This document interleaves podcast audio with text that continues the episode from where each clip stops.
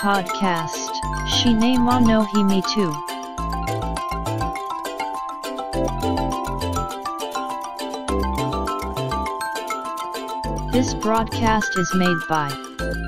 Cinema Podcaster Fuji Walker. お待たせしましたお待たせしすぎたかもしれません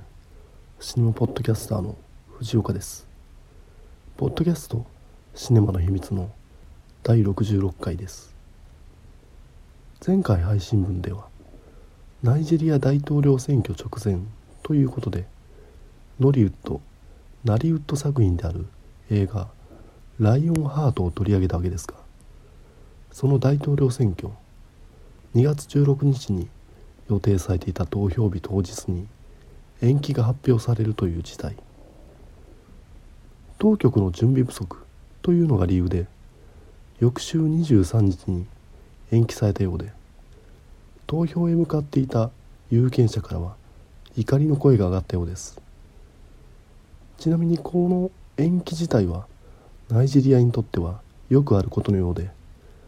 前回2015年の大統領選挙も延期前々回2011年の大統領選挙も延期ある意味そういうもののようですね。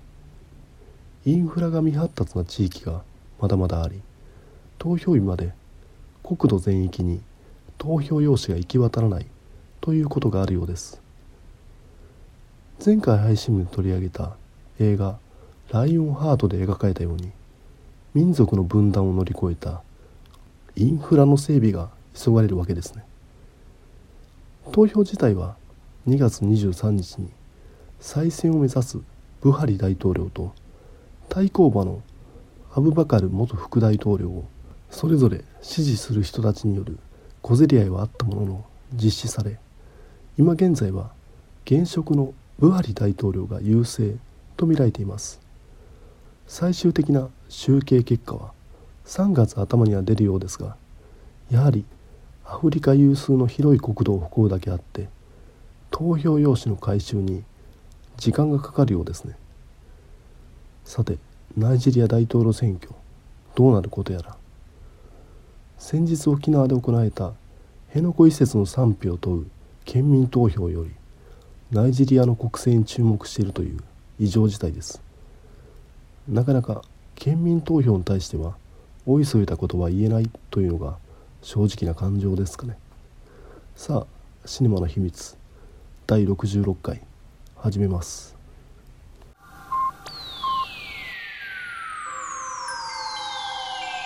Nice to be in orbit. One, two, three, four.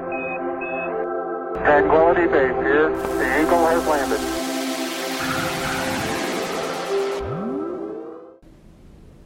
今回紹介したい映画は「タイムシェア」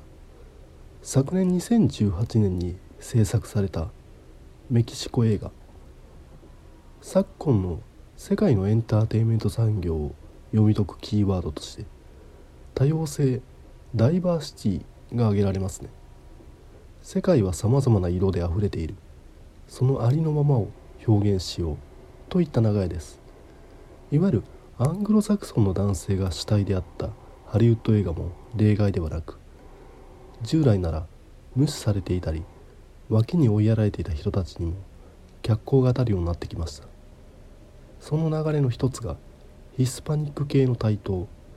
その象徴として見られるのがメキシコ映画人の活躍。昨年や先日行われたアメリカのアカデミー賞で主要部門をメキシコ系の映画人が占めていたのは記憶に新しいと思います。昨年はギレルモ・デルトロ監督の映画「シェイプ・オブ・ウォーター」が監督賞をはじめ4部門受賞。今年はアルフォンソ・キュバロン監督の映画「ローマ」が監督賞をはじめ3部門を受賞。映画「シェイプ・オブ・ウォーター」はフォックス・サーチライト・ピクチャーズの制作ですからハリウッド映画と言えますが映画「ローマ」に至ってはメキシコの映画会社が制作するメキシコ映画です。多様性という大きな流れの中でメキシコ映画が脚光を浴びてきているとも言えるわけです。これにもう一つの流れとしてアメリカのトランプ大統領の存在があります。ドナルド・トランプは大統領候補の時から幾度となくメキシコに言及しメキシコ人が麻薬や犯罪強姦などの問題をアメリカ社会に持ち込んでいると評していました。トランプ大統領はそういったメキシコからの脅威に対抗するために今もアメリカメキシコの国境に壁を建設しようと予算をあれこれいじっています。彼らポピリストやオルタナ右翼と呼ばれる勢力が煽るメキシコの脅威は本当なのかなら彼らの作るものを見てみようといったわけでメキシコ映画メキシコの映画人にがぜ注目が集まっているといったエンターテインメントの流れがあると思うんですね。そう考えたので今回の配信分ではギレルモ・デルトレやアルフォンソ・キュアロンの下の世代メキシコで活躍する監督の映画を取り上げたいと思います。メキシコ映画の青互いです。といったわけでセバスティアン・ホフマンの監督作「タイムシェア」です。彼の映画としては第2作目である本作。このセバスティアン・ホフマンはハリウッドでも活躍しているメキシコの撮影監督であるヘナー・ホフマンの息子でもともと映画の編集からキャリアをスタートし本作でも共に脚本を執筆したフリオ・チャベス・モンテと映画制作会社ピアノ設立し監督業に進出。着々とキャリアを重ねている若き映画人。この作品は昨年のサンダンス映画祭でワールドシネマコンペティション部門において脚本賞を受賞メキシコにおけるアカデミー賞であるアリエル賞でも助演男優賞脇役男優賞を受賞するなどの評価を受けています。タイトルのタイムシェアはリゾート地のホテルの部屋を購入することで所有できるというシステムのことのようで車1台分の価格で購入すれば子供から孫の代まで利用できるようになるというもののようです。そんなタイムシェアにまつわるお話はネットフリックスの解説によるとこんな感じ。夫そして父であるペドロは南国リゾートで次々に起こるハプニングに疑惑を抱き始める。せっかくの家族休暇は不吉な計画の犠牲になってしまうのか。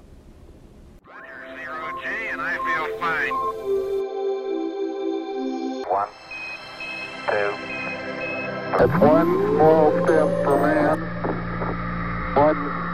giant leap for man. Tranquility Base here. The Eagle has landed.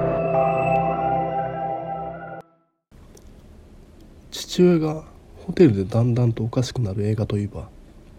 もちろんスタンリー・キューブリックの映画「シャイニング」本作タイムシェアの撮影構図にかなり引用されていると感じますいわゆる何者かの視点で主人公を覗き見るようなカメラ。本作の中の描写で白いベッドシーツを入れた洗濯機にピンク色の従業員の制服を誤って入れ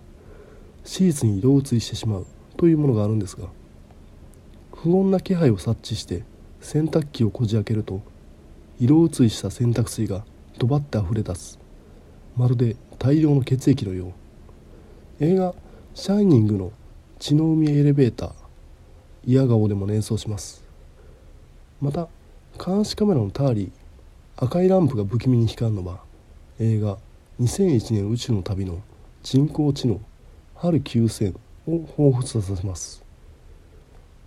どこか霊障的とでも言えばいいんでしょうか。コメディとサスペンスの境界が曖昧な作風はギリシャのヨルゴス・ランティモスの撮る映画「ロブスター」の影響があるとレビューする方も多く。もう少し監督の世代を上にするとオーストリアのミハエル・ハネケですか。今挙げたこれらの監督の映画が好きな人はそれなりに主人公の抱える人間ドラマを楽しめる感じになっていると思います。また本作の映画の舞台となる楽園と癒しを掲げるリゾートチェーンエバーフィールズの陰謀というか経済活動にアメリカ主体のグローバリゼーションだとか野蛮な資本主義や新植民主義への風刺を感じる人もかなりいるんじゃないかなと思います。ホテルへと泊まったことで精神を追い詰められていく主人公ペドロ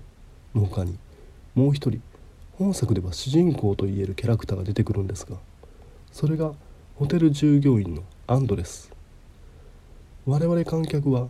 宿泊客であるペドロと従業員であるアンドレス。その2つの視点でリゾートチェーンエバーフィールズを見ていくことになるわけです。それは多国籍企業の建前と本音といった要素を呈していくわけです。またこのグローバリゼーションの波に巻かれている従業員アンドレスの暮らしぶりはディストピア感があります。メキシコは OECD が発表している。労働時間国別のランキングでは世界1位なんですね。実に年間2257時間も働いている。働き蜂と言われた日本でも年間1710時間でランキングでは22位。そんな印象はないでしょうがメキシコは世界で一番働いている国民なんですね。トランプの言う犯罪の輸出大国メキシコであるとは違った一面がここにあります。精神を摩耗させながら働き続けるメキシコの現実。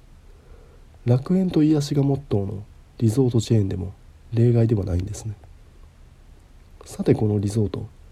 エバーフィールズのホテルの外観がアステカのピラミッドを模した形となっているんですが劇中ホテルのミニチュアも登場するなどやたら目を引きます。これ舞台がメキシコだからというのはもちろん本作が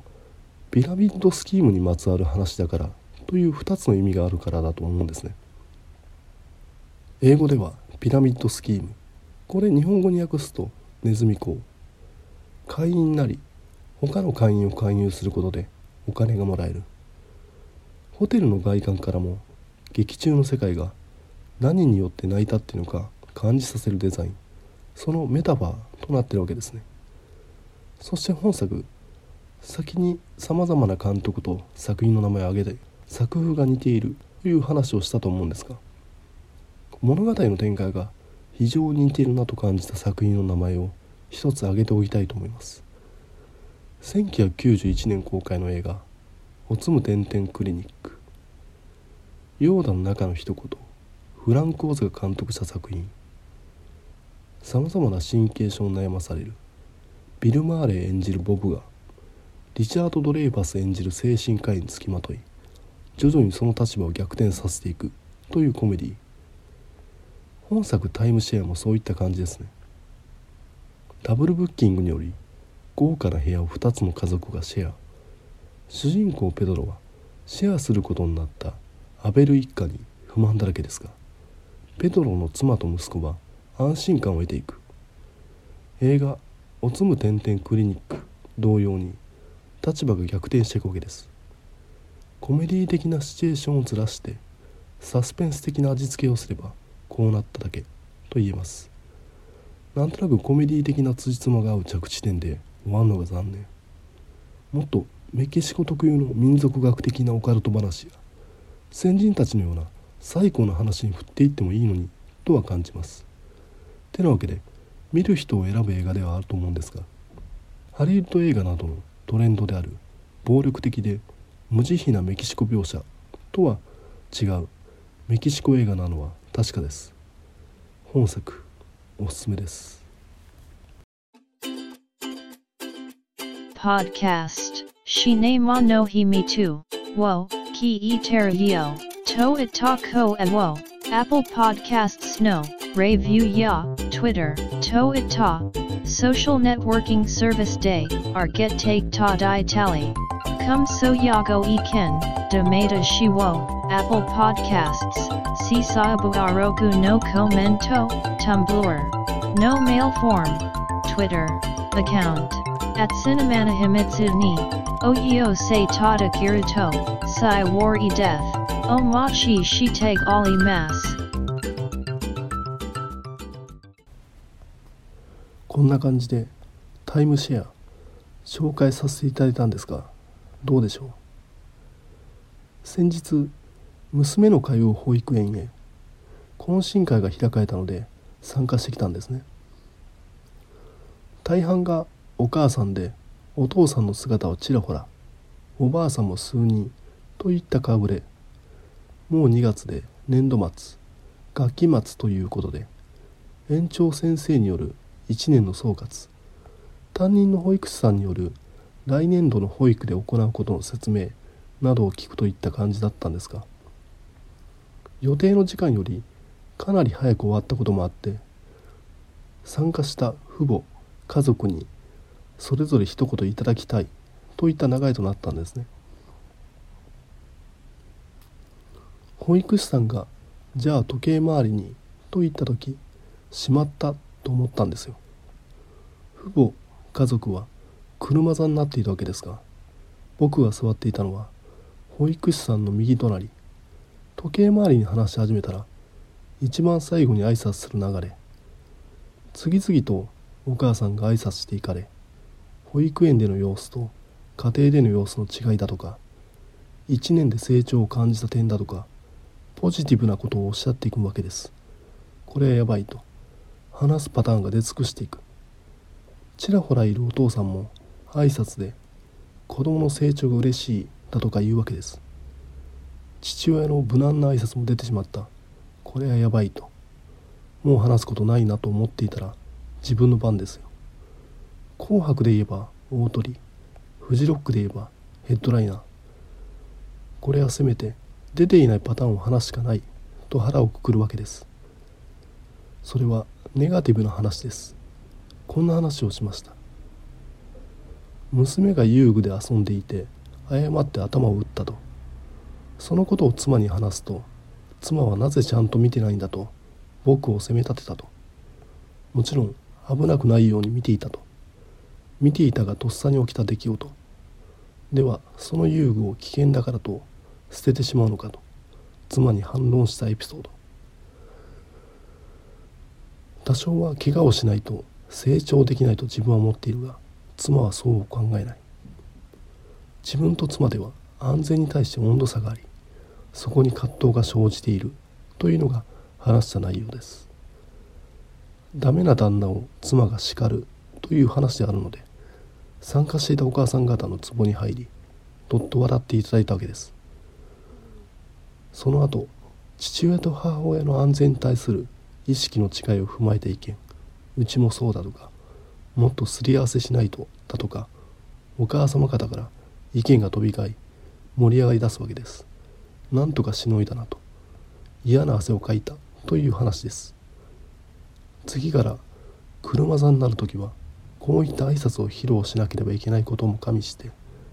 対角線上の位置に座ろうと思った次第です。さあこれで今回の配信は終わりですが